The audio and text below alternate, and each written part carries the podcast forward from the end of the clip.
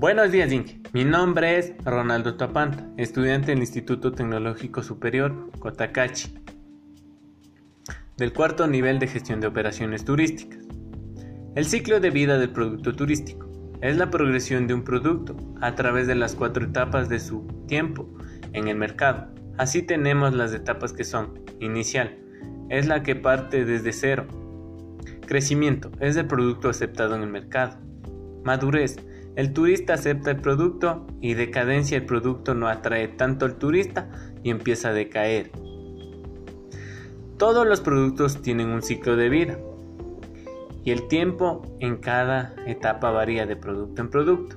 Así tenemos, por ejemplo, los cruceros, barcos o trenes de lujo, entre otros. Gracias.